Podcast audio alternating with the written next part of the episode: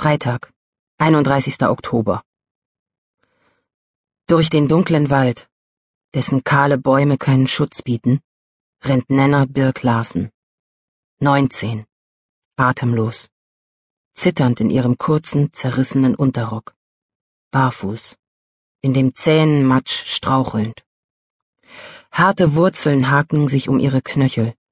Dichtes Gestrüpp zerkratzt ihre wild rudernden weißen Arme. Sie stürzt, fängt sich wieder, kämpft sich aus stinkenden Tümpeln hoch, versucht das Zähneklappern zu stoppen, versucht zu denken, zu hoffen, sich zu verstecken. Ein gleißendes Auge verfolgt sie, wie ein Jäger das angeschossene Wild. Im Zickzack, langsam näher rückend, bewegt es sich durch den Pinzesgohn, den Pfingstwald. Kahle silberne Stämme ragen aus dem kargen Boden wie Gliedmaßen uralter versteinerter Leichen. Wieder ein Sturz, der schlimmste. Der Boden unter ihr verschwindet und mit ihm ihre Beine. Um sich schlagend, aufschreiend vor Schmerz und Verzweiflung, stürzt das Mädchen in den sumpfigen, eiskalten Graben, prallt gegen Steine und Holz, paddelt durch scharfkantigen Schotter, spürt, wie ihr Kopf und ihre Hände, ihre Ellenbogen, ihre Knie über den harten Untergrund schramm.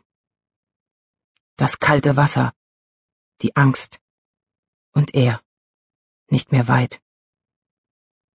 Sie kämpft sich aus dem Schlamm hoch, keuchend, klettert die Böschung hinauf, stemmt ihre aufgerissenen, blutenden Füße in den Morast, spreizt die Zehen, um darin Halt zu finden. Vom unendlichen Himmel kommt ein dumpfes Heulen, die strahlenden, alles sehenden Lichter eines Flugzeugs fliehen die Grenzen der Schwerkraft, fliehen Kastrup, fliehen Dänemark. Der flüchtige Schein verwirrt und blendet. In dem unerbittlichen Gleißen tasten Nenners Finger über ihr Gesicht, fühlen die Wunde, die vom linken Auge zur Wange läuft, bösartig, offen, blutend. Sie riecht ihn, spürt ihn. An ihr in ihr. Durch all die Schmerzen, inmitten der Angst, schießt eine heiße Flamme der Wut empor. Du bist Thais Birg Larsens Tochter. Alle sagten das, wenn sie ihnen Grund dazu gab.